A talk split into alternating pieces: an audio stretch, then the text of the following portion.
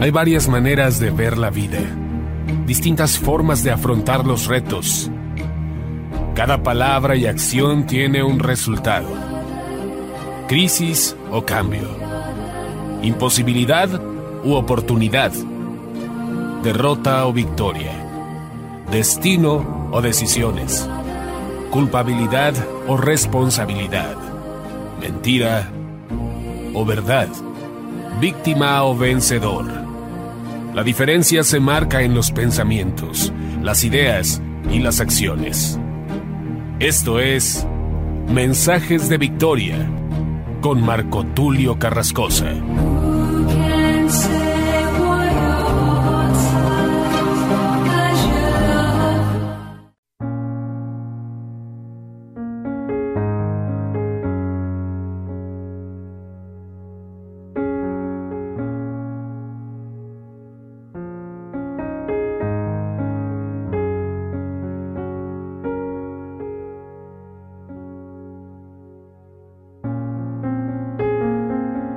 Bendiciones a todos, qué alegría poderles saludar nuevamente a través de la radio, a través de internet. Me siento muy entusiasmado de poder compartirles el día de hoy el episodio número 18 de la serie Los frutos del Espíritu Santo. A este episodio le he puesto un título muy interesante. El que conmigo no recoge, desparrama. Basándome en lo que dice la escritura en Mateo capítulo 12. Vamos a leer este pasaje este capítulo desde el verso 22 hasta el verso 37. Y vamos a irnos después al 38 y también vamos a leer hasta el verso 45. Este pasaje es muy poderoso y tiene que llevarnos a ponernos en un lugar correcto, a posicionarnos en el lugar indicado. Porque Dios dice, Jesús dice claramente, el que no es conmigo es contra mí y el que no recoge conmigo, entonces desparrama. Entonces, ¿qué es lo que estamos haciendo? ¿Cómo estamos trabajando? ¿Cómo estamos viviendo? ¿Estamos recogiendo con Dios o estamos desparramando? ¿Estamos con Él o estamos en contra de Él? Esa es la gran pregunta. Por esto el título de este mensaje, El que conmigo no recoge, desparrama. Vayamos a lo que dice la escritura en Mateo capítulo 12, verso 22 en adelante, no sin antes hacer una breve oración y pedirle a Dios que nos dé sabiduría y entendimiento, que podamos posicionarnos en el lugar correcto. Padre amado, te damos gracias en el nombre de Jesús por este mensaje. Te pido, Señor, que me des la sabiduría, la inteligencia, el denuedo para hablar conforme a tu palabra. Que entendamos la importancia de hacer exactamente lo que tú nos mandaste hacer. Que tengamos en cuenta que si estamos haciendo nuestra propia agenda, es muy probable que en lugar de recoger, estemos desparramando. Es muy probable que en lugar de estar contigo, estemos en contra de ti. Por esto, Señor, te pido que nos des sabiduría y que nos libres de estar en contra tuya, que nos libres de desparramar, que seamos más bien entendidos y esforzados, que aprendamos a disfrutar de esos frutos que tú nos das y que recojamos la bendición que tú tienes para nosotros, que recojamos conforme a tu palabra esa gran cosecha de almas, esa gran cosecha gloriosa que tiene que ver con tu reino. Perdona nuestros errores, perdona nuestras fallas. Sin ti no somos nada, apartados de ti nada podemos hacer pero contigo, Señor, somos más que vencedores. En el nombre de Jesús te doy gracias y te pido que bendigas al auditorio y a todos aquellos que nos escuchan a través de la radio, a través de internet. Te ruego, Señor, que esta palabra sea como una semilla que dé fruto al 30, al 60 y al 100 por uno. En el nombre de Jesús. Amén. Aleluya. Mateo 12, verso 22 en adelante dice, entonces fue traído a él un endemoniado, ciego y mudo, y le sanó de tal manera que el ciego y mudo veía y hablaba. Qué impresionante. No solamente estaba endemoniado, sino que aparte era ciego y era mudo. le sanó de tal manera que el ciego y mudo veía y hablaba, y además estaba libre.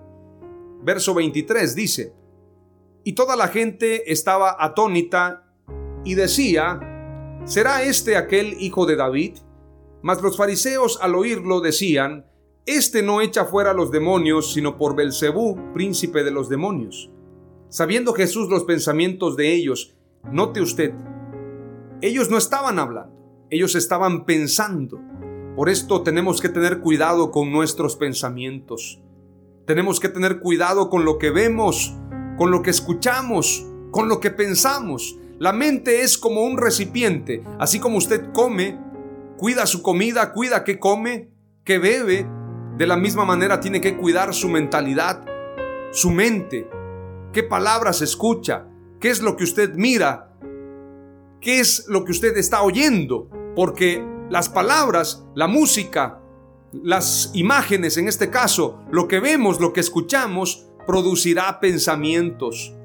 Tenemos que tener cuidado para que Dios nos libre de todo esto.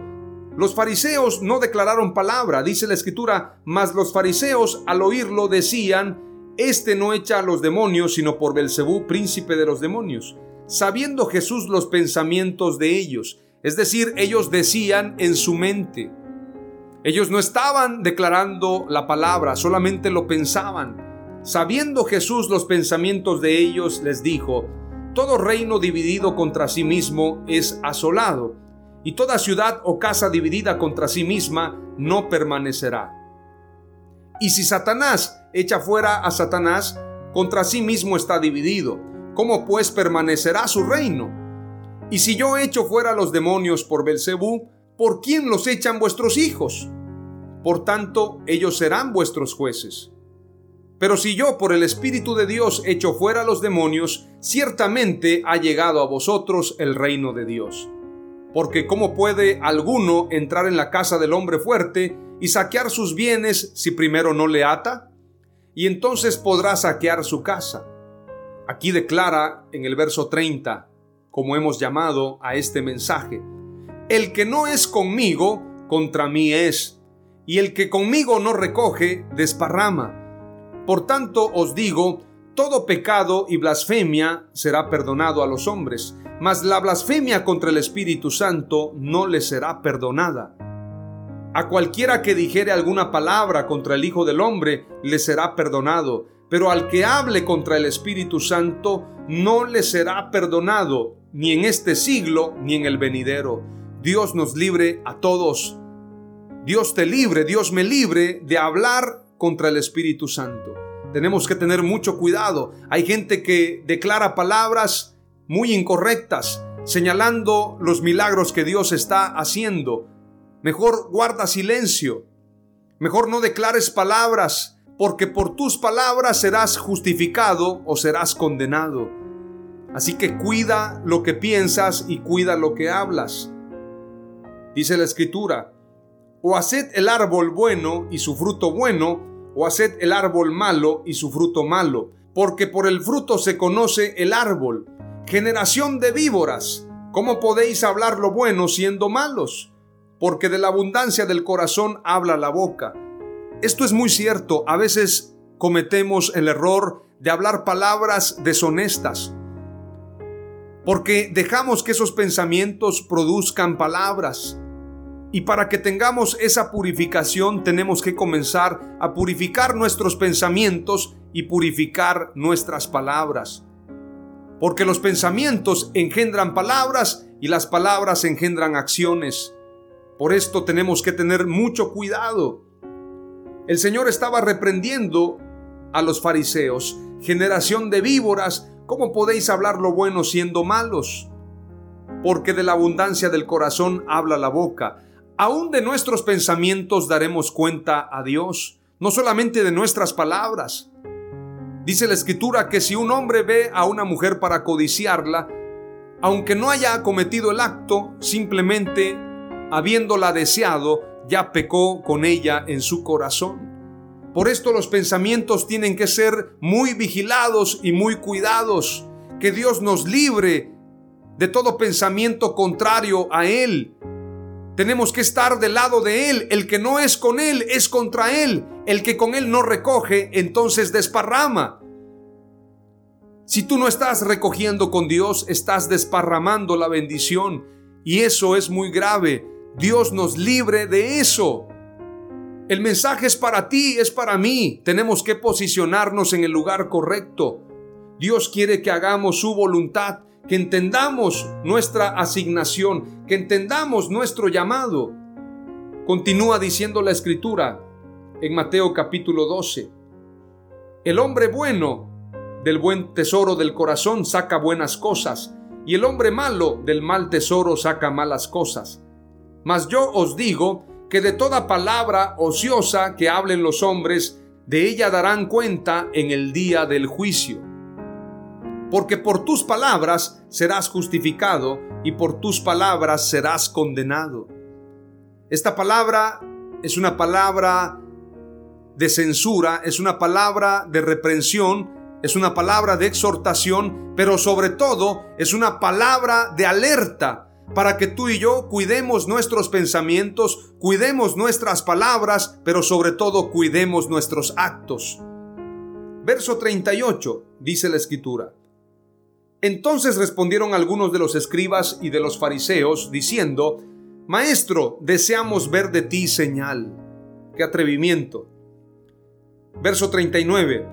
Él respondió y les dijo, La generación mala y adúltera demanda señal, pero señal no le será dada, sino la señal del profeta Jonás. Porque como estuvo Jonás en el vientre del gran pez tres días y tres noches, así estará el Hijo del Hombre en el corazón de la tierra tres días y tres noches.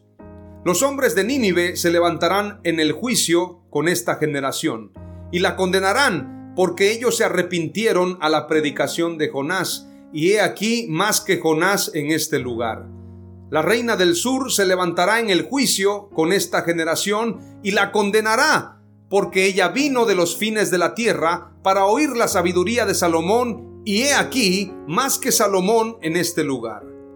Cuando el espíritu inmundo sale del hombre, anda por lugares secos buscando reposo y no lo halla. Entonces dice, Volveré a mi casa de donde salí, y cuando llega, la haya desocupada, barrida y adornada. Entonces va y tomando consigo otros siete espíritus peores que él, y entrados, moran allí, y el postrer estado de aquel hombre viene a ser peor que el primero.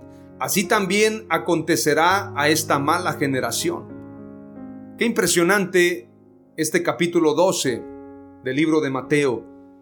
Tú y yo tenemos que cuidar nuestros pensamientos, porque así como las palabras de Dios son espíritu y son vida, los pensamientos del mal también generan muerte a través de pensamientos, a través de la esencia de esos espíritus. La música también transmite espíritus. Tenemos que tener cuidado. A veces no nos damos cuenta. A veces pensamos que un poquito no pasa nada. La escritura dice, un poquito de levadura leuda toda la masa. Por lo tanto, tenemos que tener cuidado de lo que vemos, de lo que escuchamos, de lo que hacemos. El Señor está hablando claramente a los fariseos que pensaban que Él no echaba fuera demonios por el reino de Dios, sino por Belcebú. Sin embargo, Él les dijo, vuestros hijos serán vuestros jueces, porque el reino de los cielos se ha acercado. Él les declara en el verso 27, y si yo echo fuera los demonios por Belcebú, ¿por quién los echan vuestros hijos? Por tanto, ellos serán vuestros jueces. Pero si yo por el Espíritu de Dios echo fuera los demonios, ciertamente ha llegado a vosotros el reino de Dios. Aleluya. El reino de Dios se ha acercado. Pero el Señor da una palabra declarando el que no es conmigo, contra mí es, y el que conmigo no recoge, desparrama. Por lo tanto, tenemos que tener mucho cuidado. Dios nunca pierde, Él siempre gana, y todo lo que hace tiene propósito. No juzgues, no hables de más, porque vas a dar cuenta a Dios por tus palabras. Cuidemos nuestras palabras y nuestros pensamientos. Yo te quiero hablar de un Dios ganador en todos los sentidos. Dios no pierde nada, Él siempre gana. Veamos lo que dice San Juan 17:12. Cuando estaba con ellos en el mundo, yo los guardaba en tu nombre. A los que me diste, yo los guardé, y ninguno de ellos se perdió, sino el hijo de perdición para que la escritura se cumpliese. Juan 6:39 dice, y esta es la voluntad del que me envió, que de todo lo que él me ha dado yo no pierda nada, sino que lo resucite en el día final. Juan 18, verso 8 al 9. Respondió Jesús, os he dicho que yo soy, pues si me buscáis a mí, dejad ir a estos, para que se cumpliese aquello que había dicho, de los que me diste, no perdí a ninguno. La primera palabra clave que te comparto es la siguiente, Dios no pierde nada, Él siempre gana. Él nunca pierde, Él siempre gana. Él es ganador, Él es vencedor. Aleluya. Él ha vencido y Él ha triunfado. Él ha marcado un triunfo, una victoria a través de la cruz del Calvario y a través de su resurrección. Por lo tanto, tú y yo somos ganadores. Primer palabra clave, Dios no pierde nada, Él siempre gana. La segunda palabra clave tiene que ver con Marcos capítulo 6, verso 41 al 44. Entonces tomó los cinco panes y los dos peces, y levantando los ojos al cielo, bendijo, y partió los panes y dio a sus discípulos para que los pusiesen delante, y repartió los dos peces entre todos, y comieron todos y se saciaron. Mire qué grandeza la de Dios. Y comieron todos y se saciaron. Y recogieron de los pedazos doce cestas llenas, y de lo que sobró de los peces, y los que comieron eran cinco mil hombres. El verso clave es el verso 43. Y recogieron de los pedazos doce cestas llenas y de lo que sobró de los peces. Es decir, de los pedazos de pan y de los peces recogieron doce cestas llenas. Vuelvo a leerlo para que tengas una mayor claridad. Y recogieron de los pedazos doce cestas llenas, los pedazos de panes y de lo que sobró de los peces también recogieron. ¿Quiénes recogieron? Los doce discípulos, los doce apóstoles. Los doce porque eran doce cestas llenas. Esto quiere decir que a los doce apóstoles también les tocó una porción muy grande. ¿Sabe por qué? Porque Dios no pierde nada. Él no desperdicia nada. La palabra clave número dos es la siguiente. Dios quiere que no desperdicies. Los discípulos recogieron las doce cestas y lo que sobró de los peces. ¿Por qué? Porque Dios no desperdicia nada. Dios quiere que no desperdicies, es la palabra clave número dos. Te he leído todo el pasaje de Mateo capítulo 12, desde el verso 22 hasta el verso 45, porque quiero que entiendas que los dones espirituales son para ponerse en obra son para usarlos.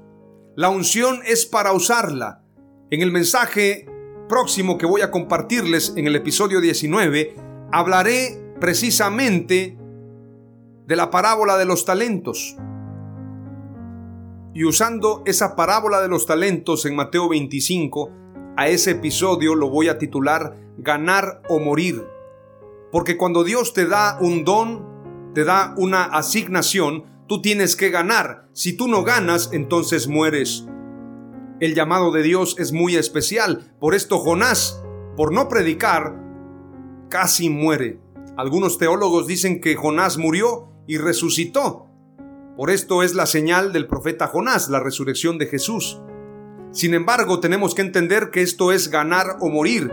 Yo te compartí lo que dice Mateo 12, verso 22 al 45, para que veamos la importancia de estar del lado de Dios. El que está con Dios tiene que echar fuera demonios, tiene que sanar los enfermos, tiene que usar sus dones y talentos espirituales para el reino de Dios. El que quiere estar con Dios tiene que estar de su lado en contra de las tinieblas, no hacer alianza con el mundo. El que se hace amigo del mundo se constituye enemigo de Dios.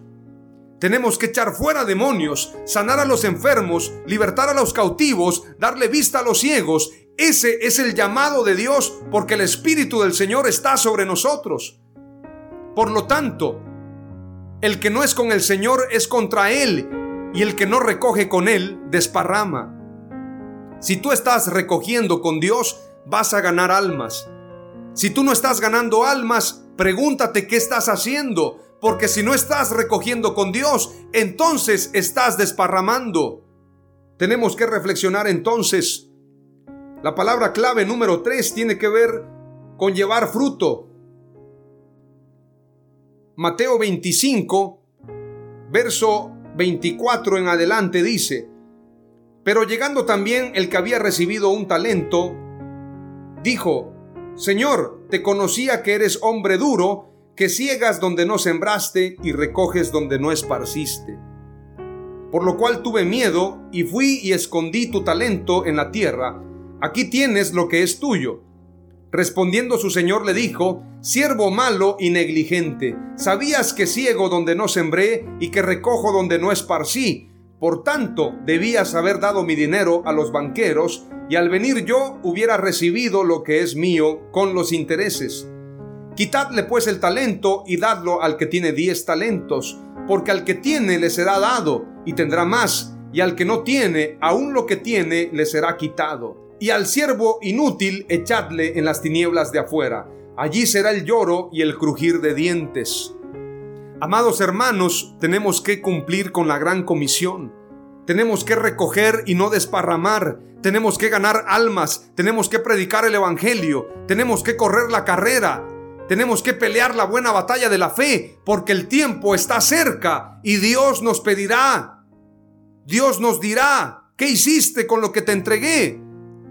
Dios nos pedirá cuentas a cada uno de nosotros conforme a lo que nos entregó, conforme a la medida de nuestra fe. Llevar fruto es imprescindible y necesario. No llevar fruto nos condena, nos lleva a la perdición ya que podemos perder todo si no aprendemos a llevar fruto.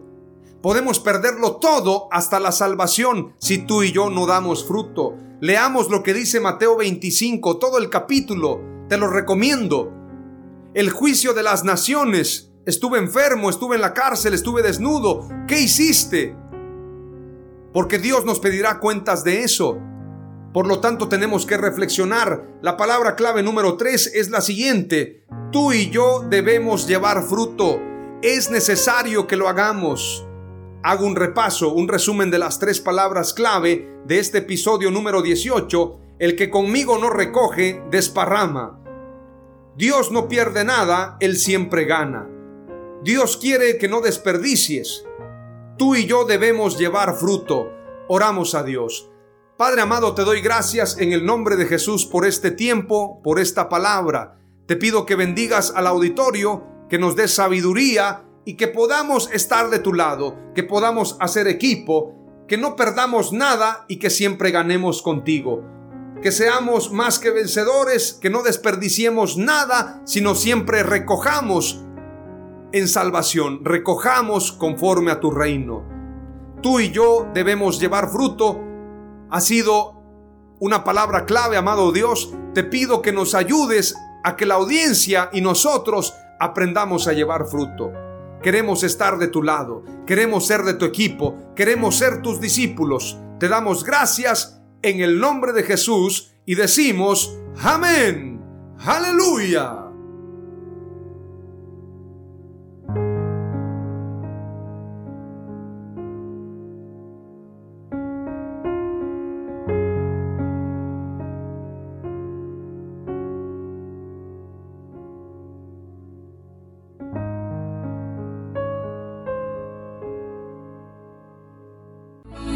Esto fue Mensajes de Victoria con Marco Tulio Carrascosa. Gracias por escucharnos y seguirnos en nuestras redes sociales. Si deseas invitarnos a tu ciudad, escríbenos por inbox o al WhatsApp 961 66 882 99 961 66 882 99.